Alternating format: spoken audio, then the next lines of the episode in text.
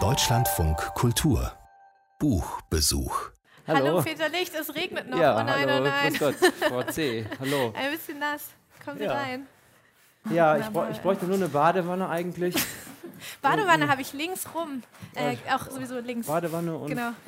Und vielleicht noch so ein ähm, Satin-Bademantel. Wiebke, steile These. Ein Buchbesuch ohne Kaffee ist kein Buchbesuch. Nee, muss ich ergänzen, ein Buchbesuch ohne Kaffee oder Wein ist kein Buchbesuch. Ja, okay, stimmt, hast du recht. Wir sind Wiebke Poromka, Und Miriam C. Literaturredakteurinnen bei Deutschlandfunk Kultur und beim Buchbesuch, da kommen AutorInnen zu uns in unsere Küche. Dieses Mal ist Peter Licht zu Gast bei mir in Köln und in seinem neuen Roman Ja, okay, aber, erschienen im Tropenverlag, wird jede Menge Kaffee getrunken. Das Buch spielt in einem Coworking Space und es wehrt sich nicht nur gegen gängige Erzählmuster von Tatort bis Netflix, sondern am Ende zieht es sogar gegen das Lebens- und Erzählelixier gegen den Kaffee ins Feld. Da bin ich mal gespannt, Miriam, bei welchem Getränk ihr euch in deiner Küche zusammenfindet. Jetzt der Moment, wo ich Ihnen ja was zu trinken anbiete. Ja. Und ich habe das Gefühl, es hat schon tausend Bedeutungslayer, wenn ich frage, wollen Sie einen Kaffee trinken? Ja, aber, ähm, aber, aber, aber ohne Kaffee hätte ich den gern. Also heißes Wasser, sehr gut. Heißes Wasser. Aber jetzt gerade, ich bin ja gerade mit dem Ein Fahrrad Tee hierher gefahren, äh, würde ich einfach nur ein Wasser nehmen. Ist das gut noch hier? Ja, Sie, also ich habe Angst, dass Sie frieren. Ich mache die Heizung mal Ja, bisschen. ja, Aber heißes. Wasser oder ja. kaltes Wasser? Also Oh. heißes Wasser wirklich. Äh, nee, erstmal ein kaltes Wasser. Okay, ich steig mal hier so okay, ein. kaltes ein einfach kaltes hier. Wasser. Nehmen Sie mit oder ohne Sprudel? Was ich, äh, ich nehme ohne Sprudel. Ja, Sie können sich ohne gerne Sprudel. Ja, sehr setzen. gut. Was ich ganz toll finde, ist hier die, äh, ist diese äh, laminierte, diese äh, Oh, Ma oh. Mahagoni-Tischplatte hier. ja, das ist herrlich. Nennt man Oder- das auch Laminat? Nee, ist es glaube ich nicht laminiert. Ist einfach nur mit, mit so liederlichem Plastik beklebt. Aber, ich es dachte, ist, Sie aber es- hassen Laminat. Es macht so ein, das macht dann so ein, das macht schon, es ist einfach toll. Macht so direkt so was, so ein Yacht-Feeling hier. Okay, also Ja. Laminat doch nicht so Nee. verkehrt, weil im Gedicht. Ja, Buch nee, ich ist bin es großer so Feind, ich bin Feind vom Laminat und dabei bleibe ich. Okay. Aber es ist ja auch nicht, das ist ja auch nicht, das bin ja auch nicht ich, das ist ja die Figur im, ähm, in dem Roman. ja, das stimmt. Allerdings muss man schon sagen, dass die Figur manchmal, wenn man die dann so entwickelt, dann hat die auf einmal so Ausdünstungen auf einen selber, so Ausstrahlungen und dann ist man auf einmal, dann übernimmt man diese Gefühle von den, von den Leuten, Das kann ich mir vorstellen. die da so durchs, äh, durchs ähm, Tableau rennen. Aber es ist, das bin nicht ich. Was muss ich denn sagen? Also ich, Also aber ich, ich würde mal sagen, äh, ich würde mal eine Gegenfrage stellen, wer, wer auf der Welt liebt Laminat? Ja, ja, ja, ja. Den muss stimmt. man erst Nur PVC finden. ist noch schöner, ne? Hier auch das. Ähm, Das stimmt, Ja, aber PVC ist wenigstens weich hier. irgendwie. Es macht wenigstens nicht so furchtbare stimmt. so, so Geräusche.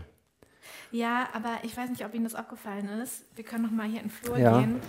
Ich habe ja so ein ganz schlimmes hier so Knarzparkett. Ja. Hier gibt es eine Stelle.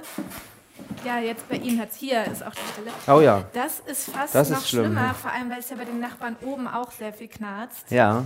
Also und ähm, ja, sie haben gerade ein Kind bekommen und wenn das nachts herumgetragen wird, Ja, ähm, klar. ja, kann man sich kann man sich dann denken. Ja, das Also ist. ich weiß nicht, lieber Laminat oder das, ne? Also ich, als ich eingezogen bin, dachte ich natürlich, oh toll, so Parkett und so. Ja, das aber ist- dann, Das ist schon. Ah, ist schon schön.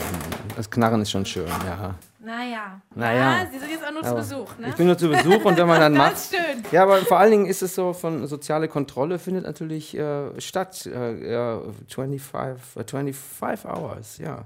Ganze Nacht, ne? Man hört das ja. Ja, Wenn irgendwelche ja. anderen Leute sich hier aufhalten. Die, wurden- also alle Und dann haben kann man jeden Uringang kann man dann äh, nachvollziehen. ja, Was das- eigentlich das schön ist, dann, wirklich, wenn man das sich dann in der WG-Küche trifft, Die schlaflosen kann man sich Nächte austauschen. meines Nachbarns kenne ich alle. Ja, Also, äh, ich würde mir einen Kaffee machen, ja. obwohl gern. das jetzt natürlich ein bisschen Und- peinlich für mich ist, weil Ja. äh, ich habe hier nur diese schäbige Cafetiere und in ihrem Coworking Space, Ja. lassen Sie ruhig äh. Entschuldigung. in ihrem Coworking Space äh, ist ja die super fancy Siebträgermaschine. Ja, da würde man sich mit sowas nicht abgeben. Nein. Das geht. Nee, ne? Nee. Obwohl Nee. äh, der Erzähler ja auch manchmal Kaffee kocht. Manchmal merkt er dass, er, dass er was anderes noch braucht und nicht nur die vom Siebträger, den vom Siebträger zubereiteten Sud. Ja, dann geht er mal raus in die Welt und holt sich das am, an, an der Bude oder sonst ja. wo. Oder er kocht sich auch mal ein Wasser. Äh, in, in Kaffee. Ja, aber was Mit er so dann. Was, Filter, ne? Auf so einem, das habe ich auch Ja. nicht. Ja. was er aber echt ablehnt, ist, sich einen Kaffee zu brühen.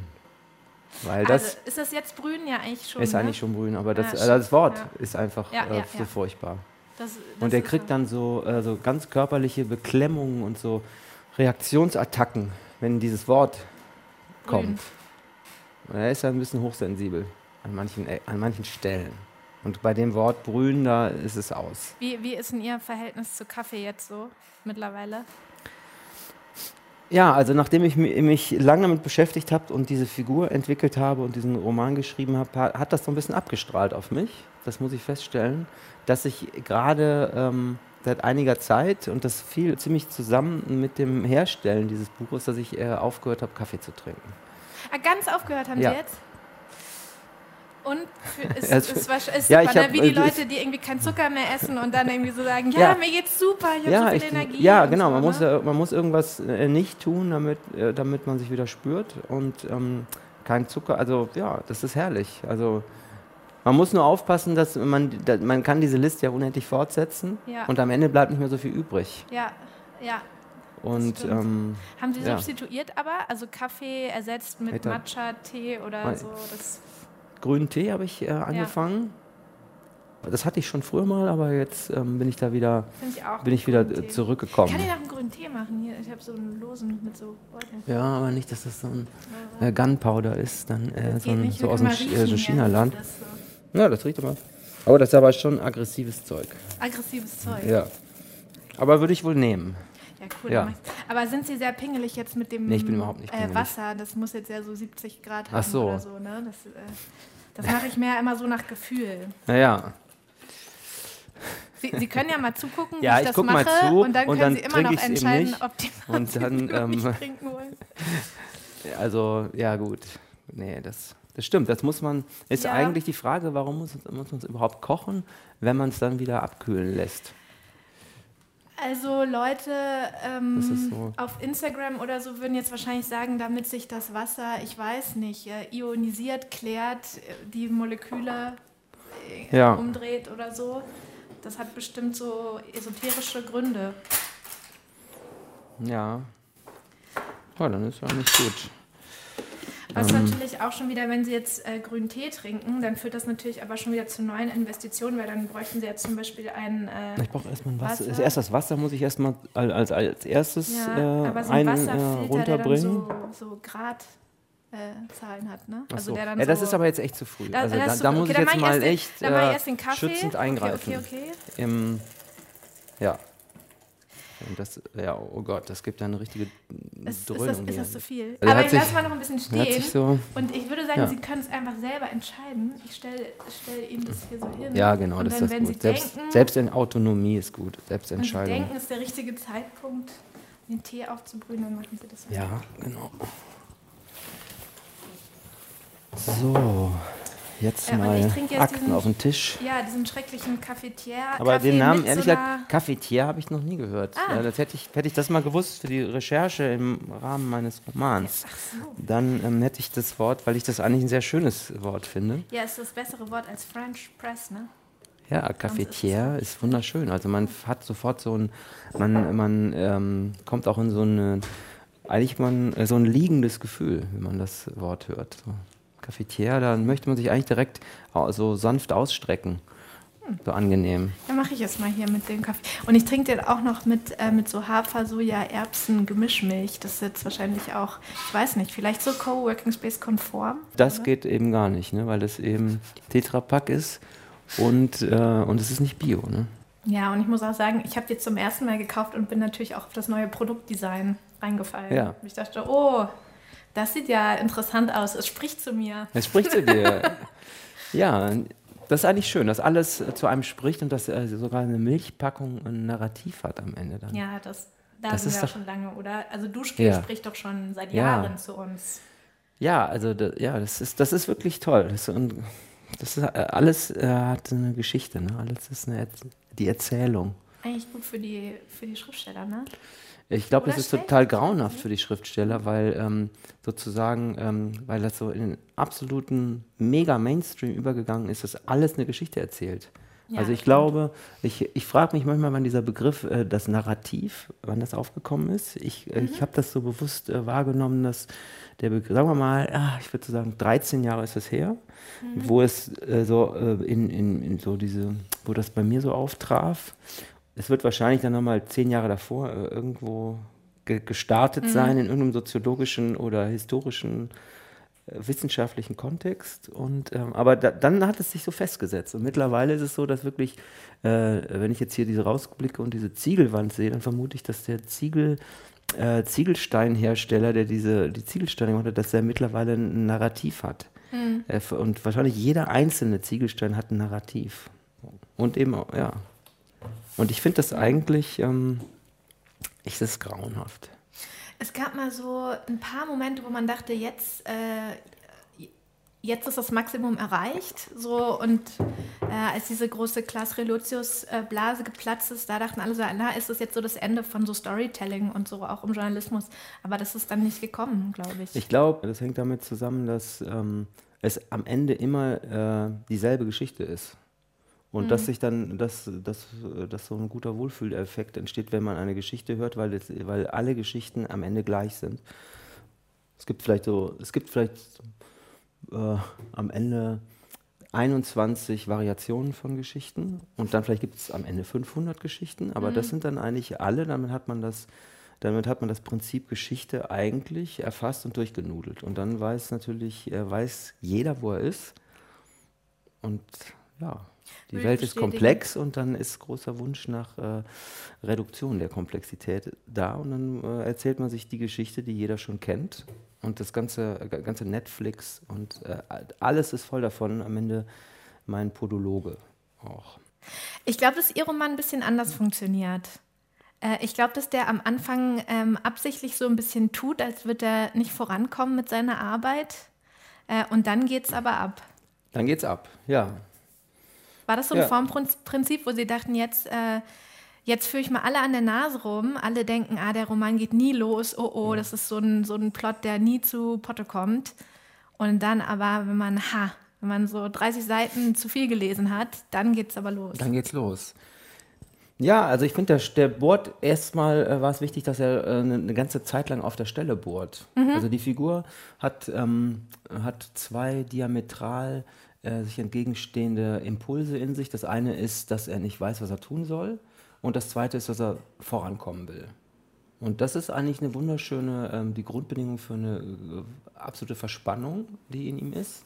Dieses Bohrprinzip muss erstmal eine lang, äh, muss eine ganze Strecke lang, äh, muss auf der Stelle bohren. Also das ist ja, jede Bohrung äh, ist ja unerträglich, äh, wenn es auf der Stelle, ja, also je, jedes durchbohrte, ähm, jede durchbohrte Substanz empfindet die Bohrung als, als zu viel. Aber ich, also ich war nicht, also ich möchte jetzt, ja, jetzt, es ging ja auch nicht darum, äh, irgendwie Leute an der Nase rumzuführen. Das muss ich eigentlich, das, das weise ich zurück.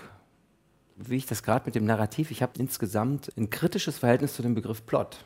Eigentlich das Gleiche, was ich zum Narrativ gesagt habe. Das sind eigentlich nur Übereinkommen, wie irgendwelche Geschichten und wie irgendwelche psychologischen Trigger so funktionieren.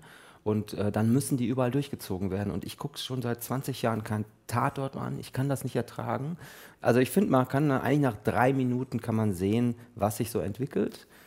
Äh, und wenn es dann aber auch bei dem Format, Ja, ne? Alle ich- schalten ja nur ein. Da- ja, ja, aber ich finde es, ich finde es so ne? unerträglich, weil immer das Gleiche erzählt wird. Also, und ich empfinde eben mein Leben, ähm, also das Ganze macht ja nur Sinn, wenn man, äh, wenn, wenn man sagt, der Plot ist auch das, das Abbild des Lebens und das, das soll mit euch was zu tun haben. Ich empfinde mein Leben aber äh, nicht als ein Plot. Wenn ich jetzt in diesen Roman jetzt reingehe, in diesen Typen äh, in meinem Buch, weiß ich ja nicht am Anfang, wo das hingeht. Ich muss ja erstmal irgendwie mich orientieren, wie in meinem Leben, wie in allem, was passiert.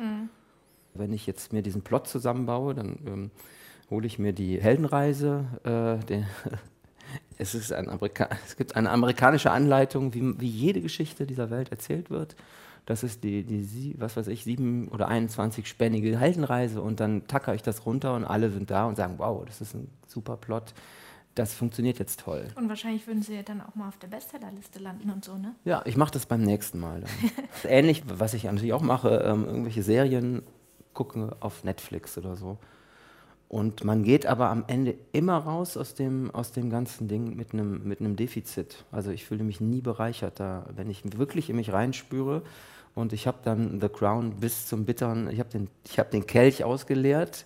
Äh, es ist immer so, dass, äh, dass man dann eigentlich mit einem Defizit da rausgeht. Und wo ist es, wo ist es anders? Ja, ich finde, es ist, ja, wenn Sie Ihren eigenen Roman schreiben, wäre so eine eitle Antwort wahrscheinlich. Ja, ich.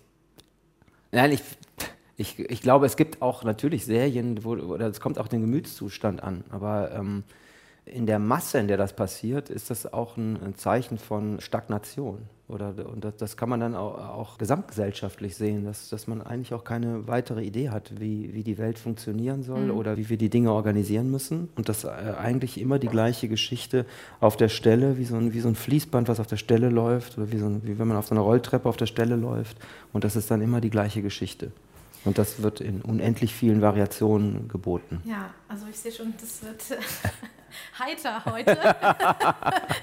Nur Good News am Start. Ähm, naja, Quatsch. Ich, ich meine, aber unterhalten tut es ja auch. Also ich, ich, ich bin natürlich ist das, immer ist in das der, ein, der, da muss ich mal kurz hinterher ja, ja, Ist das Bad News, wenn man sowas sagt? Warum? Nee, äh, wahrscheinlich, also ich weiß, es ist wahrscheinlich überhaupt keine News. Ja, es ist erstmal überhaupt keine News. Aber ja. es, es, es, es tritt noch mal so den Leuten rein in ihre Deprimiertheit in die Post-Corona.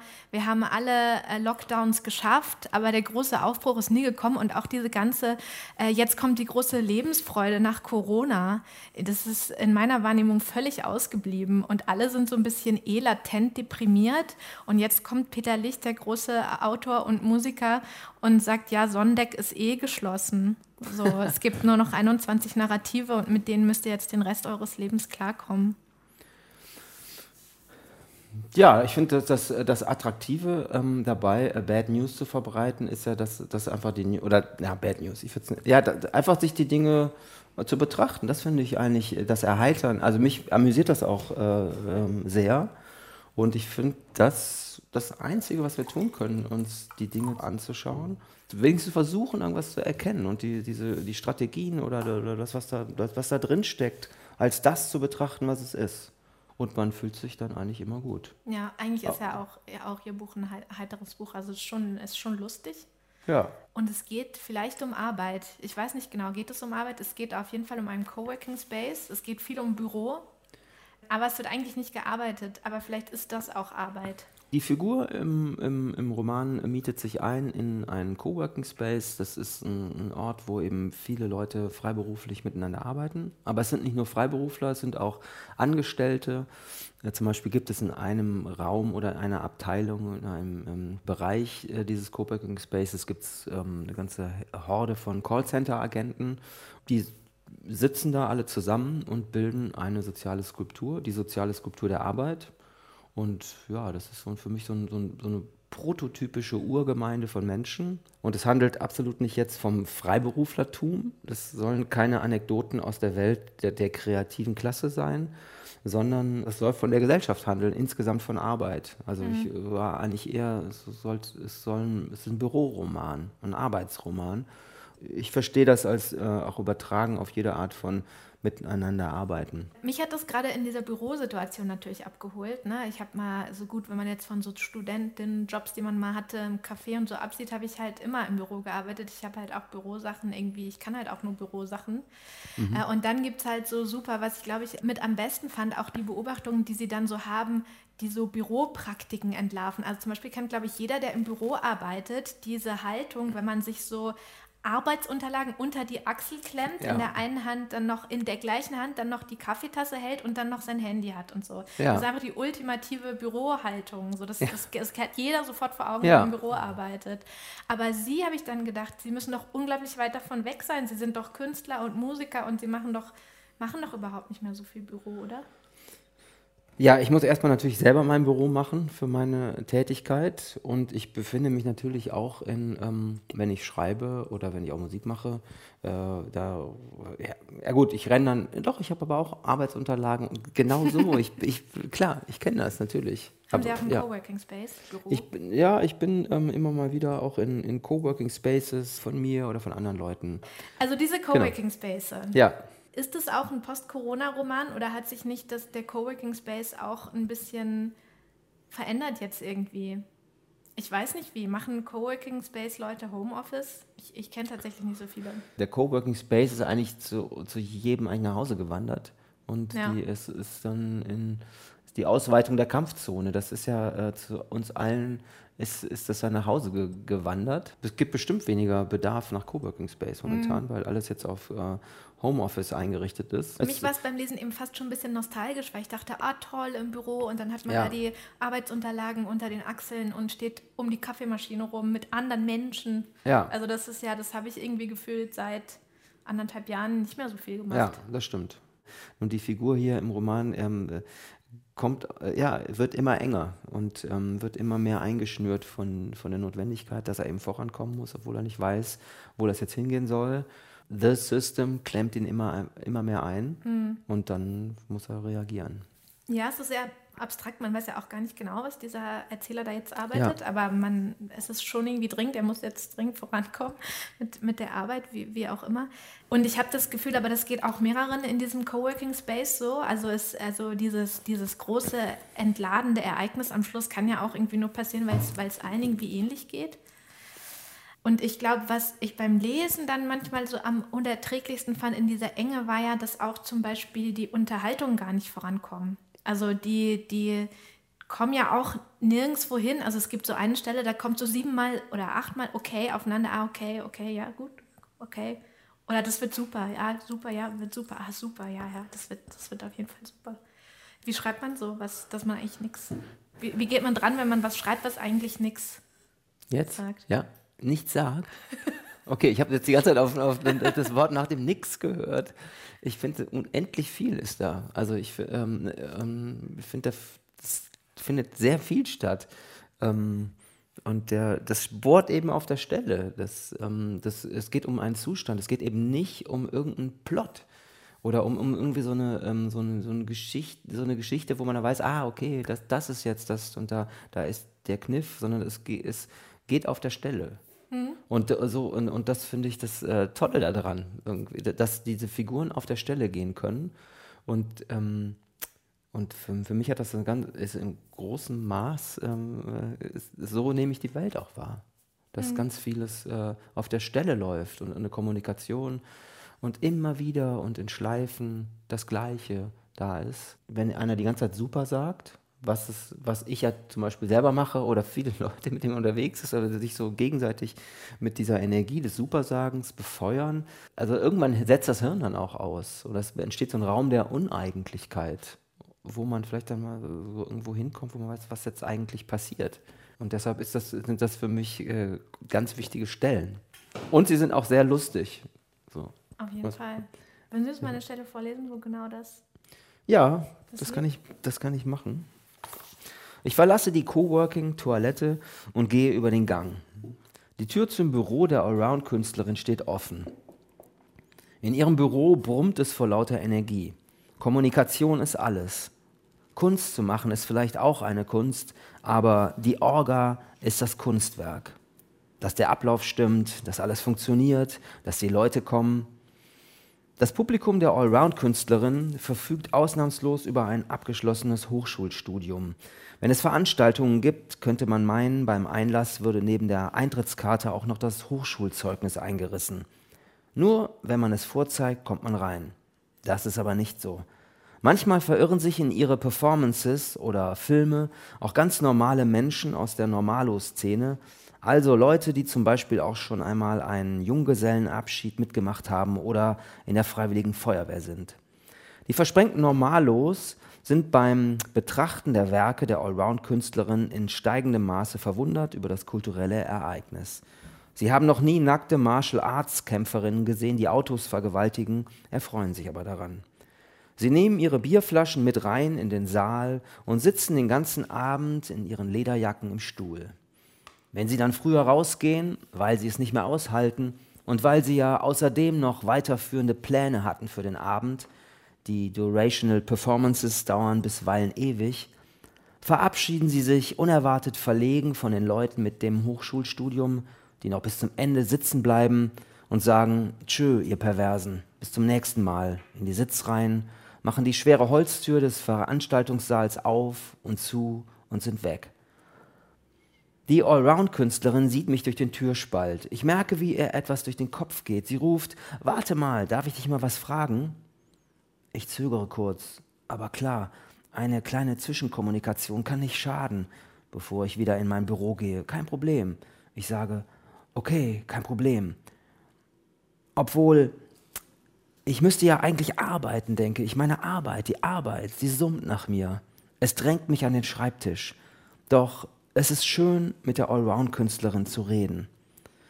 Sie kommt heraus aus ihrem Büro. In der letzten Zeit hat sie sich hauptsächlich als Filmemacherin betätigt. Sie greift auch selbst zur Kamera. Ich mag die Allround-Künstlerin. Gerne will ich was gefragt werden, wenn sie mich fragt, ob sie mich mal was fragen darf. Sie trägt eine Hose, die den Eindruck erweckt, ihr Oberkörper befände sich auf einem Stativ. Sie dreht den Oberkörper, sie betrachtet mich, ihre Iris klickert auf und zu und fokussiert mich. Sie lächelt. Eigentlich müsste sie jetzt etwas sagen, aber wie es der Teufel will, sage ich etwas. So geht es immer, wenn man mit ihr spricht. Ich plätschere wie ein Wasserfall und sie klickert die Iris und lächelt. Ein Sog geht von ihr aus, der alle dazu bringt, unentwegt weiterzureden. Eine genetische Grundbedingung für Filmschaffende. Ich glaube, es ist eine Technik aus dem Millisekundenbereich des Zögerns. Unmerklich, aber effektiv. Damit die verdammte Stille nicht entsteht. Auf der Flucht vor der Stille müssen wir alle reden. Wer die besseren Nerven hat, schweigt. Der andere plappert wie eine Schaumkrone und rauscht davon auf dem Strom seiner Worte. Nach einem Gespräch mit der Allround-Künstlerin fühlt man sich ausgelaugt und übergriffig. Ah, warum habe ich wieder so viel geredet, fragt man sich und denkt, die eigenen Zellen hätten sich nach innen gezogen. Die Technik aus dem Millisekundenbereich des Zögerns ist eine Eskalationsstrategie. Es geht darum, wer der beste Zögerer ist. Es ist ein Duell, bei dem nur der langsamere Schütze überlebt. Wer als erster zieht, ist tot. Die Allround-Künstlerin zieht nie. Sie blickt mich an. Ich muss sagen, ich bin froh, dass sie mich mit diesem Blick anzieht und nicht ich sie. Denn betrachtet man die Welt mit diesen Kameraaugen, dann wird einem schwindlig von dem unentwegten Hin und Her. Die Blende geht auf und zu, eine sich vergrößernde und verkleinernde, zuckende Iris. Die Augen halten niemals still. Und ja, wenn man genauer hinhört, hört man das klickernde Zoomgeräusch, das eine gute Kamera ausmacht. Ein Klick-Tinnitus. Motive spiegeln sich auf der Kameralinse ihres Augapfels. Selbst im Schlaf zoomt es vermutlich weiter unter ihren Augenlidern. Es hört nie auf. Die Recherche und die Bestandsaufnahme sind ein Dauerzustand. Jeder, der einmal einen Film gemacht hat, oder längere Zeit eine Kamera in der Hand hatte, weiß, wie das ist. Die Kamera im Kopf dreht immer. Man streift da nicht manchmal durch die Welt und macht vielleicht mal eine Performance. Nein, Leben heißt für die Allround-Künstlerin unaufhörlich, Material zu sichten. Ich muss sagen, ich hätte nicht gerne mit ihr getauscht. Sie fragt mich, ob ich bei ihrem neuen Dokumentarfilm mitmachen möchte. Ich fühle mich geehrt. Worum geht es denn? Äh, es geht so um Männer und Krisen. Ah, okay. Also um Gespräche von Männern in Krisen. Äh, also Männer sprechen über ihre Krisen. Okay. Also Film über Männer, die von ihren Krisen berichten. Ich fühle mich geehrt, weiß aber nicht, worin mein Beitrag bestehen sollte. Ah, super, sage ich. Finde ich toll, das Projekt, aber ich weiß gar nicht, was da mein Beitrag wäre. Doch, klar, du würdest super reinpassen, sagt sie. Der Film besteht so aus Interviews, die ich führe mit den Männern, über ihre Krisen, Krisen und Männer. Ich glaube, das wird super mit dir. Ah, super, denke ich. Stimmt. Ich glaube, das wird super. Ich fühle mich geehrt. Und die Männer erzählen dann von, äh, Also wovon soll ich erzählen? Ja, die Männer erzählen alle von ihren Krisen und bohren sich so rein in ihre Zustände, aber man sieht sie nicht. Also man sieht ihre Gesichter nicht. Das wird super mit dir. Also man sieht dein Gesicht nicht. Man sieht dich überhaupt nicht. Ah, super, sage ich. Okay, hm. Also man sieht mich nicht. Ich fühle mich geehrt. Nein, man sieht niemanden. Man sieht keine Maus, keinen einzigen Mann. Also vereinbaren wir einen Termin, bei dem die Allround-Künstlerin zu mir in mein Büro kommt und ich über meine Krisen erzählen soll. Ich freue mich auf den Termin. Das wird ein Hit, sagt sie. Wann sollen wir uns treffen? fragt sie mich und blickt mich an. Ihre Iris klickert. Ja, hm, sage ich. Also ich müsste eigentlich. Also mein Schreibtisch summt nach mir. Eine halbe Stunde später kommt die Allround-Künstlerin. Ich sitze in meinem Büro, auf meinem Bürostuhl und sie baut das Mikro vor mir auf. Ich fühle mich als Mann, der in einem Dokumentarfilm mitmacht. Ich glaube, es wird super. Wie bist du denn darauf gekommen? frage ich sie. Ich weiß nicht, ich hatte so eine Intuition, sagt sie. Ich glaube, da geht was, das wird ein Hit. Ja, sage ich. Ich glaube auch, dass das ein Hit wird. Und die Männer reden von ihren Krisen und man sieht kein Gesicht von den Männern. Nein, die Gesichter, man sieht sie nicht. Man sieht gar keinen Mann, man hört nur die Krisen. Das ist echt super, sage ich. Wie bist du denn auf mich gekommen? Ich weiß nicht. Ich hatte so eine Intuition, das wird super. Ja, das wird super, sage ich und fange an. Bevor ich aber anfange, sage ich, ich muss noch mal kurz raus auf die Straße einen Kaffee holen, denn ich fühle, dass ich gerade noch mal raus muss auf die Straße einen Kaffee holen.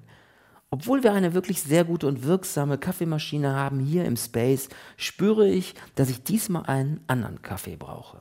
Ich fühle mich halt mega ertappt. Also, weil ich denke, okay, ich bin eins zu eins genauso. Ich muss ganz dringend anfangen. Ich muss echt zu Botte kommen. Fühle ja. 100 Prozent so. Äh, und ich kann mich sogar noch viel besser ähm, selber aufhalten. Ich brauche noch nicht mal Coworking Space. Ich brauche noch nicht mal Kaffee. Ich kann einfach Stunden ja. am Handy Herrlich. scrollen. Ja. Kann ich mega gut. Ja, und deswegen ja, sind natürlich so Figuren, ah, die, die machen natürlich ein ganz schlechtes Gewissen gleich. Könnte sein, dass das äh, ein schlechtes Gewissen vielfach anspricht. So. Das, könnte, ja. das ist natürlich schlecht für den. Das, nee, ist, ja. natürlich, ist natürlich super für, für das Buch. Also naja, okay, dann ist eher super. Nee, man, man will ja schon irgendwie. Ich habe auch schon so Reaktionen so, ja, yeah, du gehst dahin, wo es echt weh tut. So ich finde, ja, manchmal tut es halt auch weh, aber keine Ahnung. Was war die Frage, ob ich da jemanden im Blick habe, der. Ob einer so ein bisschen alter Ego Peter Licht ist, so gar in so einem ganz kleinen Aspekt. Ja, ich meine, klar, ich, also ich, ich hab, wenn, ich, wenn man sowas entwirft und sowas dann zusammen macht, natürlich. Also das hat immer so, eine, so ein Feedback auf einen selber und man ist, ja klar, aber also es ist, es ist kein autofiktionaler Text. Das möchte ich nur noch mal betonen. Sie mögen äh, ja auch Laminat. Das, ja, ich liebe ja. mal, mal ja. Laminat. Ich laufe durch mein Leben, ich kenne natürlich Leute, ich kenne andere Menschen und ich kenne mich selber und ich ähm, bohre mich, wie auch die Figur jetzt hier, ich bohre mich rein in diese Zustände dieser mhm. Menschen und in mich selber. Und ich finde das, das ist Heiterkeit, so, sich so reinbohren mhm. und gucken, wo man so rauskommt. Es gibt ja dann auch so Passagen im Buch, finde ich, die sind eher so, die könnten auch ein kritischer Essay zur Gegenwart oder sowas sein. Also so ein bisschen, gibt viele Referenzen natürlich an Stellen, irgendwie philosophische, popkulturelle Referenzen oder sowas. Und dann habe ich aber auch oft gedacht an so populärwissenschaftliche Texte oder überhaupt Texte zur Arbeitssoziologie oder so. Ne? Also man denkt natürlich oft an, an diese Bullshit-Jobs von David Graeber zum Beispiel, also Jobs, die irgendwie so gesellschaftlich gar keinen Nutzen haben. Ist das, war, das, war das so eine Quelle? Ist das so eine Quelle oder, oder, oder sind das eher eigene Beobachtungen, wie sie ständig im Coworking Space abhängen und da, da kommt dann das Material so ganz alleine? Ah, es ist beides. Klar, ich interessiere mich, äh, ich auch, also diese, diese Art von Betrachtung oder was, was, welche Art von Arbeiten es gibt. Mhm. Und ich ähm, äh, betrachte mich selber, was ich da mache. Und ich betrachte meine Freunde und, und Freundinnen und gucke, was, was überall so abgeht. Und das, ähm, ja, und natürlich ist das Ganze nicht nur einfach lustig, ähm, sondern das hat natürlich auch eine große Härte, weil das ist unser Leben und damit verbringen wir unsere Zeit. Es ist natürlich ein großer Wunsch nach irgendeiner Sinnhaftigkeit. Deshalb ist das existenziell natürlich, was mhm. in, in so einem Coworking Space stattfindet. Und es sind ganz große Träume. Das ist die Version meines Lebens oder unseres Lebens, was da so stattfindet. Mhm. Und deshalb hat es auch, wird man auch manchmal traurig, wenn man dann äh, Freundinnen zuhört, was die anderen so berichten. Es gibt auch viel Not, klar. Es gibt so eine Stelle, da geht der Erzähler mit einem, mit einem alten Freund, der dann da irgendwie so aufkreuzt auf so ein Popkonzert und die ja. Band heißt äh, Die Egalen der Egalsten. Nee, die Egalsten der Egalen. Ne? Ja, die Egalsten der Egalen. Die Egalsten der Egalen. Ja, der Sänger genau, ist der Egalste der Egalen. Äh, und die sind dann so auf dem Konzert und der, also das, das Fazit ist dann so, ja, okay, der Sound ist irgendwie geil, der ist irgendwie gut, aber irgendwie reicht es nicht, weil die Band irgendwie nichts, nichts zu sagen hat. Ja, es entsteht ein Dialog zwischen diesem Freund und, und ihm und er findet das äh, absolut großartig und der Freund, der auch eine Figur ist, so, ein, so eine Störfigur, der in dieses Leben reinplatzt und einen ganz anderen Ansatz hat, der eigentlich ein, ein Outcast der Gesellschaft ist mhm. und aus einer ganz anderen Spur dahergeschossen kommt, der ja, der hört sich das an und, und, und, und, und findet es auch irgendwie gut, aber sagt, will dann sofort wieder raus und dann äh, sagt er, ja, warum denn jetzt wieder raus? Ja, weil man kann auch mal was anderes machen, dann gehen sie raus und dann entspinnt sich irgendwie dieser Dialog äh, über, über diese, über Popkultur.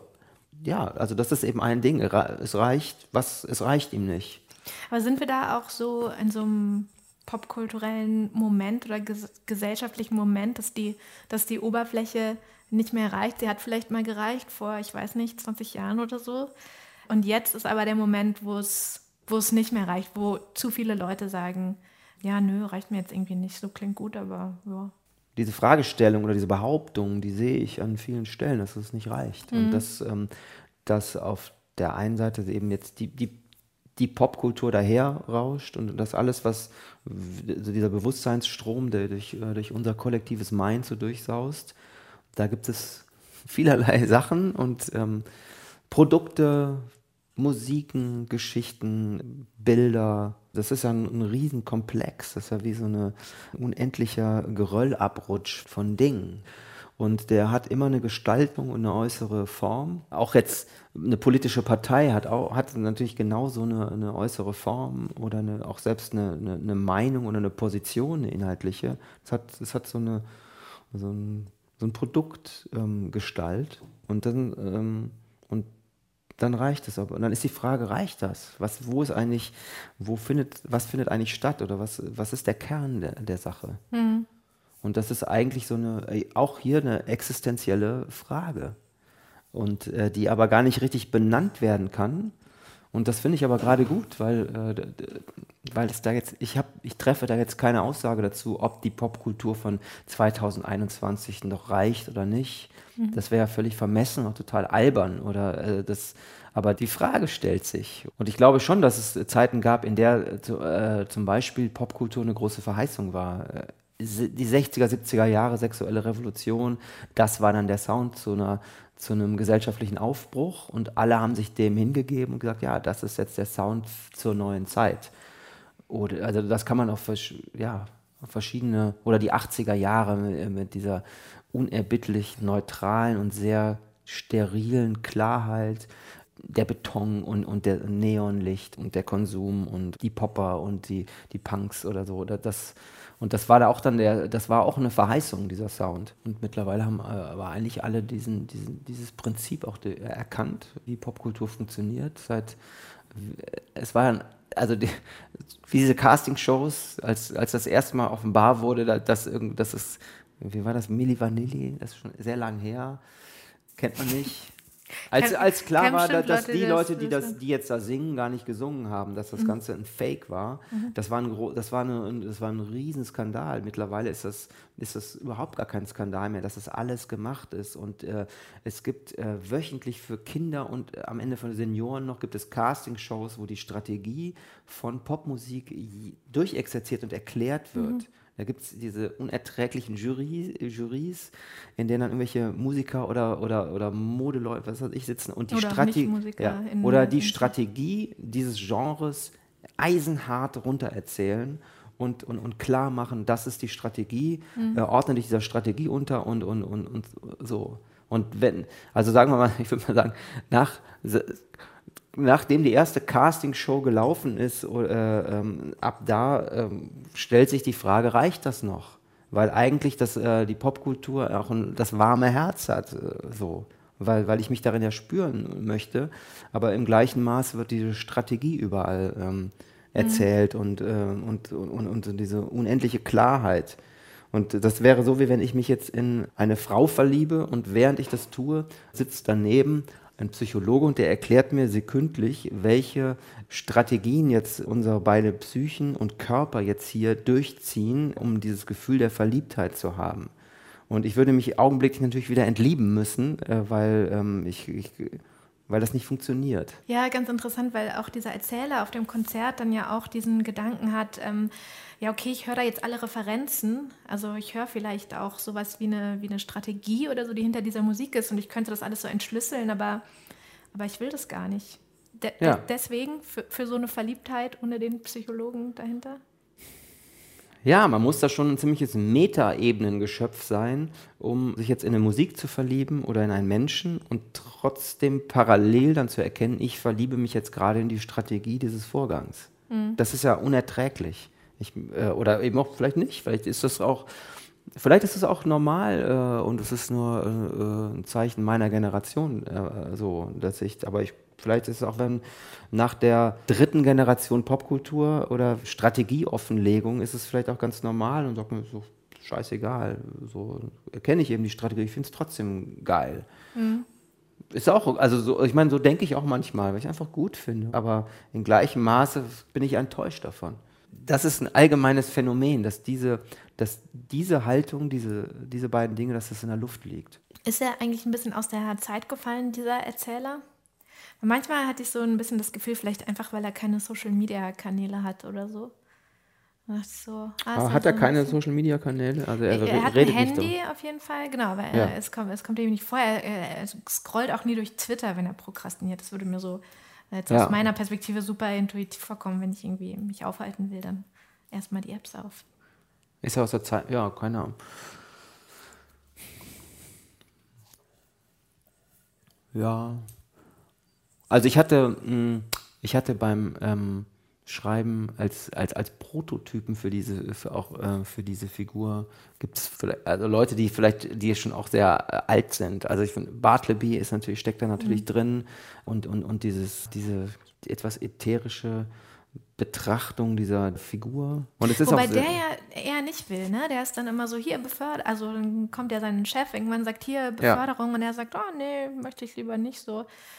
Und der Erzähler will ja, er will ja eigentlich er will, aber ja, vorankommen. Ja, klar. Also der, von daher, das ist aber, glaube ich, auch der aktuelle Stand des Kapitalismus und der, äh, der Leistungs- und Optimierungsgesellschaft, dass es gibt keinen bösen Kapitalisten mehr, der über uns thront und uns jetzt mhm. in die Fabrik peitscht und sagt, du musst jetzt arbeiten, sonst vernichte ich dich, mhm. sondern der, der Typ, der das sagt, der sitzt in unser allen ähm, Bewusstsein drin, in unserem Herz sitzt er schon ja. und, ähm, und quält uns von innen, weil, ähm, weil es eben, ja, weil nur die Leistung äh, das ist, was, was dir die Existenzberechtigung gibt. Und ähm, deshalb, und, und das ist auch un, natürlich unendlich die Forderung. Und deshalb kann man auch äh, vor diesem, kann man nur scheitern. So. Das ist jetzt nicht meine Meinung, wie die Welt funktioniert, aber das ist ein, ein also oder die mein Herz wärmt oder die ich schön finde, aber die natürlich schon da ist in der Welt. Ne? Mhm. Und die auch dann am Ende eine depressive Gesellschaft hinterlassen muss, weil jeder einfach sich bis zum, bis zum Äußersten in diese 80 Jahre, die ihm das, äh, äh, das Leben zur Verfügung stellt, muss alles drin sein und jeder Erfolg und äh, das muss alles abgeschöpft sein. wenn diese Leistung nicht erbracht ist, dann stellt sich die Frage, was, was, ob das jetzt ein sinnhaftes Leben war. Gibt es denn irgendwas, was dem dann helfen würde? Diesem Erzähler jetzt zum Beispiel, wenn wir mal so bei so einem Einzelfall bleiben. Also es gibt dann ja am Ende von, von ihrem Buch den großen, lustigen und bisschen ekligen Befreiungsakt. Ja. Im ganzen Coworking Space auch. Man weiß nicht genau, ob er dann am Schluss, dieser, dieser Akt am Schluss was geholfen hat. Aber vielleicht hilft, hilft es auch erstmal so für in dieser konkreten Situation. Ist es das, was, was, was der braucht oder was die alle brauchen in ihrem Coworking Space und in ihrem äh, Drang voranzukommen, aber eigentlich auf der Stelle bohren? Ja, es gibt so ein, so ein, so ein äh, ekstatischen Systemsprengungsmoment. Das ganze Ding wird in Frage gestellt. Das wurde gebraucht und deshalb mhm. findet es auch statt.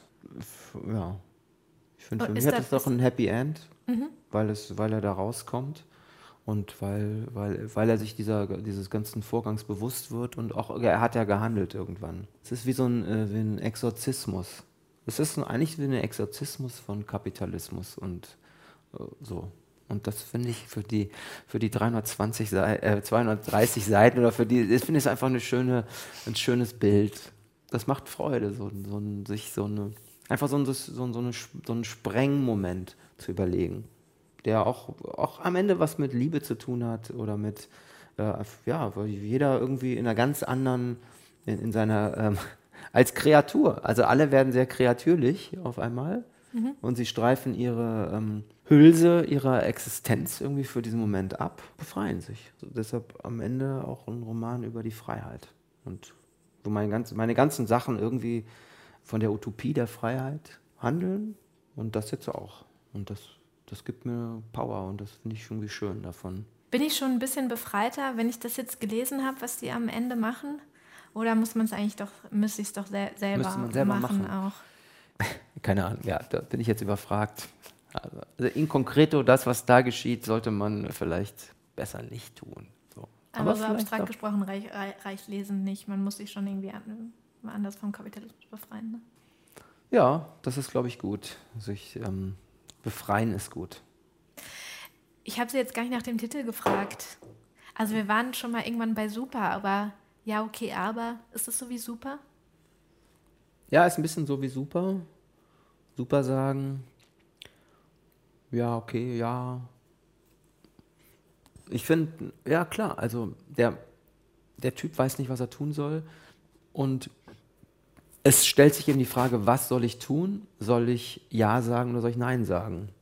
Das ist eine große Frage, die äh, jeden von uns betrifft. Gerade jetzt, zum, also ich, ich habe da schon, also ich, für mich ist es eine sehr allgemeine Frage, die auch gerade äh, der Klimawandel, wie verhalte ich mich, was ist mein Ding?